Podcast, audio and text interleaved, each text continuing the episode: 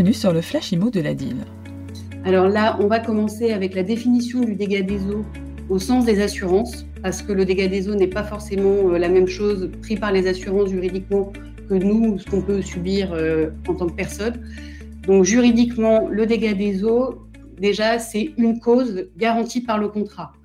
On va surtout s'attarder sur celles qui sont exclues, parce que les autres, c'est une rupture d'une canalisation, etc. Mais il y a des choses qui ne sont pas prises en considération par les contrats d'assurance telles que la condensation, les remontées d'eau par capillarité. Donc ça, c'est quand euh, il y a une cave éventuellement qui est humide et de l'eau remonte dans les murs, bah ça, ça peut être exclu du contrat. Euh, comme je vais vous le dire tout au long de ce rendez-vous, il est impératif euh, de bien lire les conditions générales et particulières de votre contrat parce que c'est aussi ça. il y a beaucoup de, choses qui sont contractuellement établies en matière d'assurance et du coup, il faut vérifier si oui ou non c'est pris en considération par votre contrat. Alors, c'est le cas pour les événements qui sont garantis. Et c'est également le cas pour les dommages que vous pouvez, euh, dont vous pouvez obtenir euh, une indemnisation.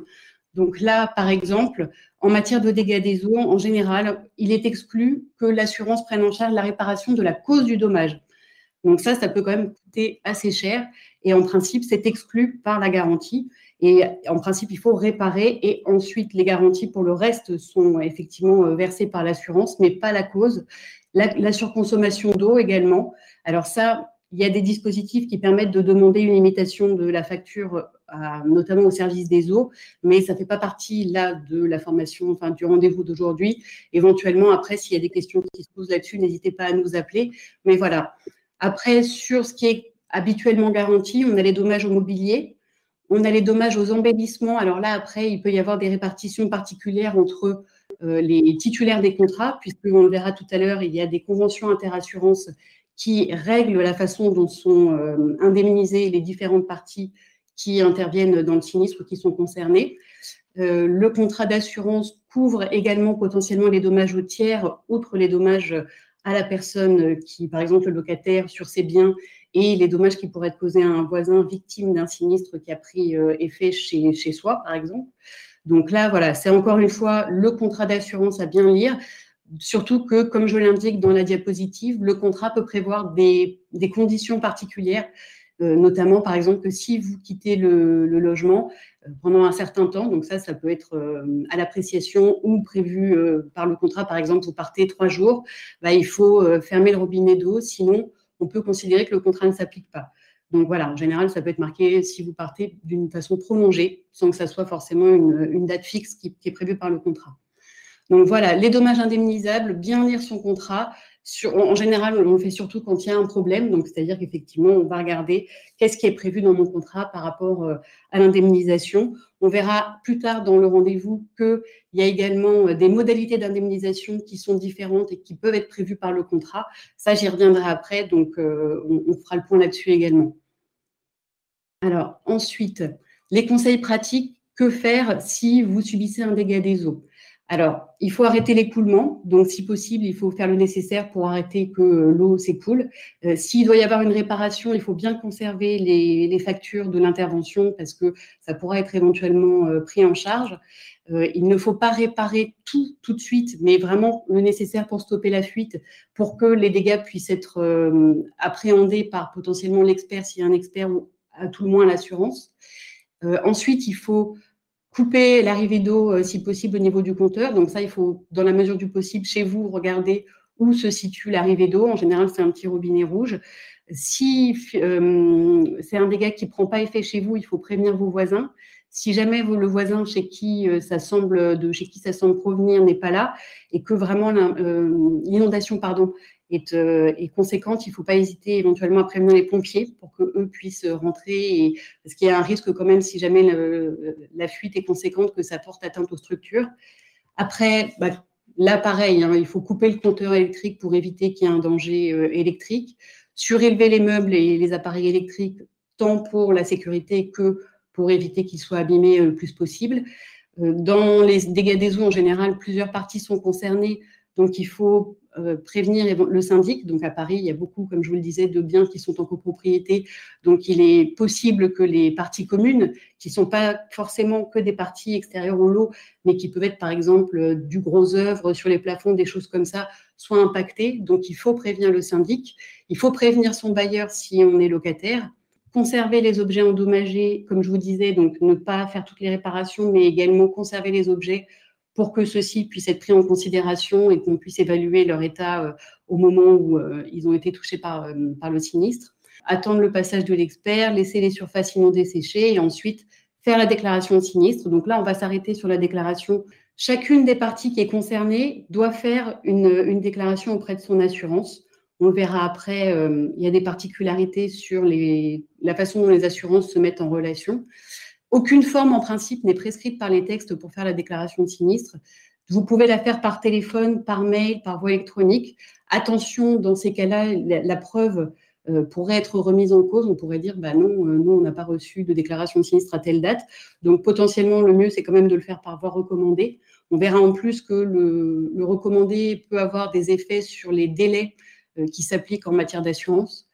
il est possible de faire un constat de dégâts des eaux. Euh, alors en principe, il n'est pas obligatoire, ça peut faciliter, mais attention, parce que si vous le remplissez, une fois qu'il est signé, il est, opposable.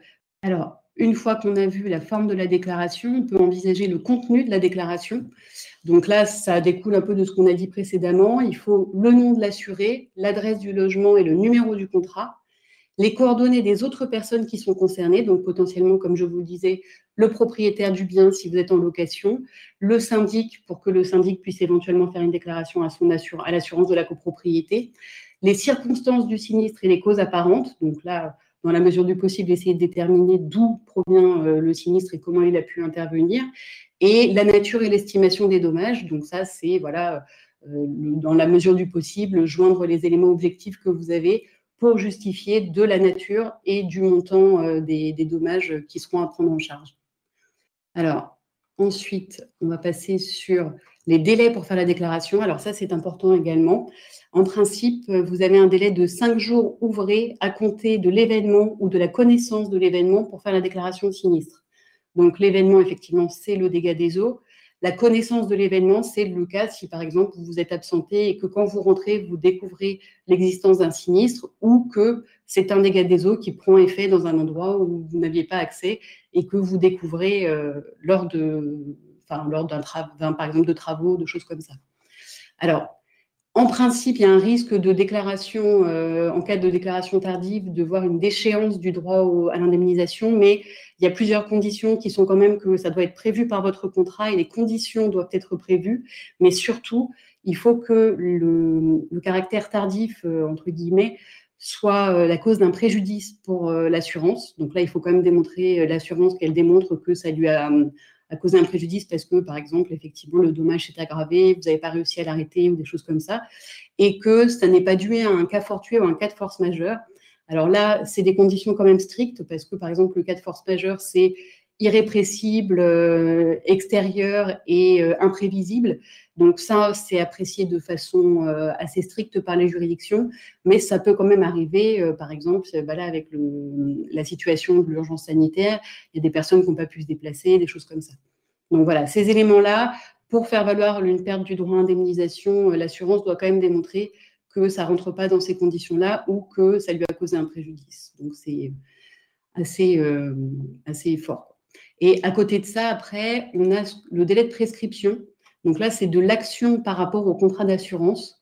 Il faut voir qu'en matière d'assurance, c'est un délai de prescription biennal, c'est-à-dire que c'est deux ans à compter du sinistre, éventuellement à compter de sa découverte, mais là, il vaut mieux partir du sinistre par précaution. Euh, il y a une particularité également en matière de droit des assurances, c'est que normalement, le délai de prescription ne s'arrête qu'avec notamment une demande en justice. Donc là, il faut saisir un juge ou une médiation, etc.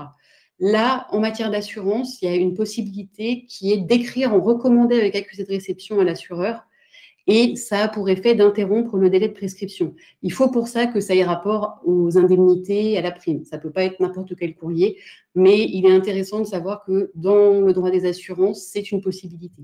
Je suis locataire d'un logement loué vide. Une tache d'humidité apparaît dans le plafond de mon salon qui semble provenir d'une fuite dans la salle de bain de mon voisin. J'ai prévenu mon voisin qui a coupé l'eau et mon bailleur. Est-ce que je dois faire une déclaration à mon assurance? La réponse est oui. Et donc effectivement, c'est pas parce que ça vient de chez le voisin que euh, je n'ai pas moi, parce que je suis pas responsable, à faire une déclaration à mon assurance. Je dois quand même le faire. Et notamment, alors là, on va basculer sur euh, ce qu'on appelle la convention IRSI. Donc, si vous avez déjà eu des dégâts des eaux, potentiellement, vous avez déjà été confronté euh, à l'application de cette convention. En fait, c'est une convention interassurance dont beaucoup de compagnies sont signataires qui euh, organise les modalités de, gestion du dossier et d'indemnisation. Donc, elle s'exerce par local concerné, elle est applicable en dessous de 5 000 euros hors taxe par local concerné, elle prévoit des tranches et les conditions euh, de mise en œuvre de la convention ne sont pas les mêmes en fonction des tranches. Donc, par exemple, il y a deux locaux qui sont concernés. Euh, moi, il y a une fuite chez moi et mon voisin est concerné. Si j'ai euh, en dessous de 1600 euros hors taxe, en principe, il n'y a pas d'expertise, enfin de dommages. Et euh, l'assureur, mon assureur en l'occurrence, puisque là je serai locataire et que c'est l'assureur de l'occupant qui est censé prendre en charge et être gestionnaire du dossier, mon assurance prendrait en charge normalement sans recours contre les autres assureurs. Donc voilà, c'est censé faciliter, ça permet euh, d'organiser vraiment les relations euh, entre assurances. Au-dessus de 1600 euros et en dessous de 5000 euros hors taxe, en principe, on a une expertise qui est diligentée par une euh, assurance pour le compte des autres. Et l'assureur gestionnaire, en principe, indemnise et se retourne contre les autres assureurs. Après, quand on passe au-delà de ces montants, on passe sur d'autres types de conventions, voire sur le droit commun, là, on peut être sur des expertises judiciaires avec vraiment des procédures euh, d'expertise euh, avancées, etc. Alors que là, c'est simplifié parce qu'il y a une expertise pour tout le monde ou pas d'expertise du tout en dessous de 1600 euros. Donc là, comme je vous l'indique, les recherches de fuite, en principe, sont prises en charge dans, ce cadre-là, ainsi que les frais de remise en état des biens endommagés. Alors, euh, donc là, un seul assureur gestionnaire, l'assureur vérifie la matérialité des faits, procède à l'évaluation des dommages, organise les modalités de recherche de fuite. Alors là, attention, parce que ce n'est pas nécessairement l'assureur gestionnaire qui prend en charge, euh, notamment s'il y a des destructions. Euh, c'est lui qui va déclencher l'éventuelle expertise et désigner l'assureur qui prend en charge et encadre les recours. et en plus, il encadre les recours entre, entre eux. Alors, donc une petite précision sur la convention IRSI. Par exemple, euh, si vous êtes locataire d'un bail, euh, d'un logement loué vide, en principe, si vous êtes vous la victime d'un sinistre, c'est votre assurance qui est gestionnaire. Euh, si euh, voilà, il y a des conditions comme ça qui permettent de désigner l'assurance qui gère le dossier. Alors ensuite, sur l'expertise en elle-même, donc comme on l'a vu, en dessous de 1600 euros hors taxe par local concerné, en principe, elle n'est pas obligatoire, enfin, elle n'est même pas réalisée, sauf si c'est répétitif. Après, donc, s'il n'y a pas d'expertise, l'assureur euh, propose et euh, l'assuré accepte euh, l'indemnisation qu'il lui proposait. Tout ça se fait de gré à gré. Par contre, si effectivement on est au-dessus de 1600 euros hors taxe ou que c'est répétitif et qu'on rentre dans les cas d'expertise, elle est en principe prise en charge par l'assurance. Les parties sont convoquées à une réunion au cours de laquelle il faut qu'elles fassent valoir leurs observations en attirant l'attention d'experts euh, sur un certain nombre de points, peut-être en montrant s'il y a des choses euh, qui ne sont pas peut-être visibles tout de suite, euh, faire valoir des devis, éventuellement des choses comme ça. Alors, l'expert, lui, il va déterminer les circonstances du sinistre, identifier les biens endommagés ou détruits. Donc là-dessus, effectivement, on peut attirer son attention, chiffrer les dommages, évaluer la vétusté, Éventuellement, il va préconiser des mesures conservatoires. Donc là, c'est la mise en œuvre de travaux euh, rapides euh, en disant, voilà, j'autorise à faire des travaux sans avoir eu l'accord sur l'indemnisation parce que si on ne fait pas ça, le dommage va s'aggraver. Et ensuite, il peut préconiser des modalités de remise en état pour euh, les biens endommagés ou les biens immobiliers, etc. Alors, une fois que l'expertise a eu lieu, euh, l'expert, il n'a pas l'obligation de remettre spontanément le rapport d'expertise aux parties concernées. Néanmoins, les, assurances sont en principe engagées à le transmettre dès lors que l'assuré en fait la demande. Donc là, vous pouvez demander, le cas échéant, la euh, communication du rapport d'expertise. Alors, par précaution, c'est mieux de le demander par le lettre recommandée, et notamment parce que le rapport d'expertise va fonder la proposition d'indemnisation qui sera faite. Donc, c'est important peut-être d'en prendre connaissance assez rapidement pour voir euh, quels sont les éléments euh, avec lesquels vous êtes d'accord ou pas. si une proposition d'indemnisation vous est faite par l'assureur et qu'elle ne vous convient pas, il ne faut pas hésiter effectivement après à se rapprocher de l'assurance. Là, on verra après les modalités de contestation. Et il faut savoir qu'il est possible de demander une contre-expertise, mais que la contre-expertise peut être facturée. Donc là, effectivement, l'expertise de base est prise en charge par les assurances, mais la contre-expertise peut être euh, prise en charge après par l'assuré qui la demande. Alors là, comme on a, dit tout à l'heure, on va revenir sur les modalités d'indemnisation. Donc, euh, en fait, en matière de, droit des assurances et euh, notamment de dommages, c'est un principe indemnitaire, c'est-à-dire qu'en fait, l'assurance doit rembourser tout le sinistre, mais pas plus. Donc, il faut bien évaluer effectivement parce qu'elle n'a pas le droit de rembourser plus que euh, le montant euh, des, sommes qui sont vraiment dues. Donc là, il y a plusieurs modes d'indemnisation qui peuvent être envisagés. Il faut à nouveau bien lire le contrat parce qu'il y a des mots qui peuvent effectivement être trompeurs. Donc là, on va voir la différence entre indemnisation en valeur à neuf notamment et rééquipement à neuf. Donc il faut... valeur à neuf, ça peut consister en deux choses, donc il faut bien lire. Donc l'indemnisation en valeur d'usage ou de remplacement, c'est qu'on tient compte de la vétusté. Donc là, on prend la valeur à neuf du bien ou euh, du bien immobilier ou du bien immobilier et on déduit la vétusté qui est euh, notamment retenue par euh, l'expert ou par l'application d'un barème qui serait prévu par le contrat. Par exemple, le bien, chaque année, perd 10% de sa valeur. Là, en principe, les assurances en dessous de 25 euros, elles, 25 euh, euros, pardon, 25%, elles n'appliquent pas la vétusté. Donc ça, voilà, la valeur d'usage. Ensuite, on a l'indemnisation en valeur à neuf ou en rééquipement à neuf. Alors, valeur à neuf, ça peut être soit la remise totale à neuf au jour où euh, effectivement le sinistre a lieu, mais ça peut aussi être, donc là, ça équivaut au rééquipement à neuf, mais ça peut aussi être la valeur d'usage compensée parce que l'assurance va vous donner un complément, mais alors en général, il faut que vous l'ayez souscrit dans votre contrat, donc ça peut être plus cher. Et par exemple, là, je vous donne un, petit exemple. En fait, le bien coûte initialement 1000 euros et on a retenu qu'il était affecté d'une vétusté de 30%. Donc normalement, l'assurance devrait vous rembourser 700 euros. Mais vous avez l'indemnisation en valeur à neuf prévue par votre contrat.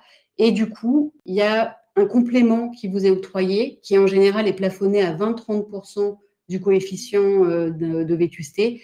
Donc là, on voit, on ajoute 25% des 1000 euros, donc 700 plus 250 euros, 950 euros. Là, n'hésitez pas à poser peut-être des questions là, parce que je ne sais pas si c'est très clair.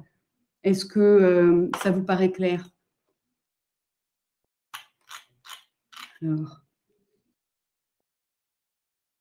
On regarde s'il y a des questions. Alors, non, malheureusement, le, diaporama, on ne pourra pas vous l'adresser. Ça peut être une option au contrat, oui, voilà. C'est-à-dire que le, mode d'indemnisation, il faudra bien regarder, notamment à la souscription, mais également lors d'une proposition d'indemnisation, ce qui est marqué par votre contrat pour vous permettre de déterminer si vous, si vous décidez de souscrire une telle option, est-ce que ça vaut le coup par rapport au montant de la prime? Est-ce que votre équipement coûte très cher à la base, etc. Euh, après, on a également le cas où les réparations sont faites par l'assuré lui-même. Alors là, en principe, c'est l'indemnisation du remboursement, enfin, correspond au, remboursement des fournitures et éventuellement un montant forfaitaire pour la main-d'œuvre qui va être euh, faite par l'assuré, en fait. Donc, c'est une compensation. Voilà. Alors, une fois qu'on a vu euh, ces éléments-là, euh, donc là, comme on le disait tout à l'heure, à la suite de l'expertise, l'assurance va faire un point euh, et vous faire une proposition d'indemnisation. Si l'assuré est d'accord avec cette proposition, et là, comme je dis, c'est très très important de bien vérifier que vous êtes d'accord avec ce qui vous est proposé, notamment parce que comme on l'a envisagé tout à l'heure avec les conventions, il y a plusieurs parties qui peuvent être concernées. Donc, par exemple, en tant que locataire, je reçois une proposition d'indemnisation, mais il faut que je vois quels sont les éléments qui pourraient être remboursés aussi à mon propriétaire, parce que du coup, peut-être que mon propriétaire va considérer que l'indemnisation n'est pas euh, suffisante, etc. Donc là, il faut bien vérifier tout ça et vérifier que ça correspond à vos garanties dans votre contrat. Et si vous l'acceptez, en, principe, l'assureur doit vous verser l'indemnité dans le délai qui est prévu par le contrat. Donc en général, c'est un délai d'un mois. Donc là, comme on le disait tout à l'heure également, il y a des délais euh, de prescription, etc. Donc s'il n'y a pas de nouvelles de l'assureur, il ne faudrait pas hésiter à écrire en recommandé pour interrompre des délais et peut-être demander également des nouvelles de l'indemnisation, où est-ce que ça en est, etc. Donc là, il y a plusieurs possibilités après. Soit vous n'êtes pas d'accord avec le montant euh, qui est proposé, soit il y a un refus d'indemnisation pour une raison X ou Y. Euh, dans ces cas-là, il faut que vous vous adressiez à l'interlocuteur habituel de votre assurance. Euh, donc ça, c'est une obligation avant de pouvoir prospérer dans la contestation, notamment après saisir le médiateur. Il est indispensable d'abord de faire une demande amiable auprès de l'assurance. Vous pouvez à ce moment-là écrire en recommandé quand même, mais il faut d'abord tenter euh, cette voie-là. Éventuellement, après, si vous n'avez pas un retour positif ou pas de retour du tout, vous pouvez vous adresser au service réclamation de l'assurance. Et c'est uniquement à l'issue de ces procédures-là, si jamais ça ne fonctionne pas, que vous pourrez saisir le médiateur. Donc là, vous avez l'adresse du médiateur euh, en bas. Il faut peut-être vérifier quand même dans votre contrat qu'il n'y a pas un médiateur euh, spécifique à votre compagnie. Et si tout ça, pareil, ne fonctionne pas, après, il y a la possibilité de saisir le juge. Mais comme on l'a vu, attention, le délai de prescription est de deux ans. Donc, il faut à tout le moins écrire en recommandé pour demander, euh, pour poser des questions sur l'indemnisation. Et sinon, euh, saisir le juge assez rapidement, faire ces diligences-là dans un délai assez rapide. Les juristes de la ville de Paris sont à votre disposition dans toutes les mairies d'arrondissement ou par téléphone au 01 42 79 50 50.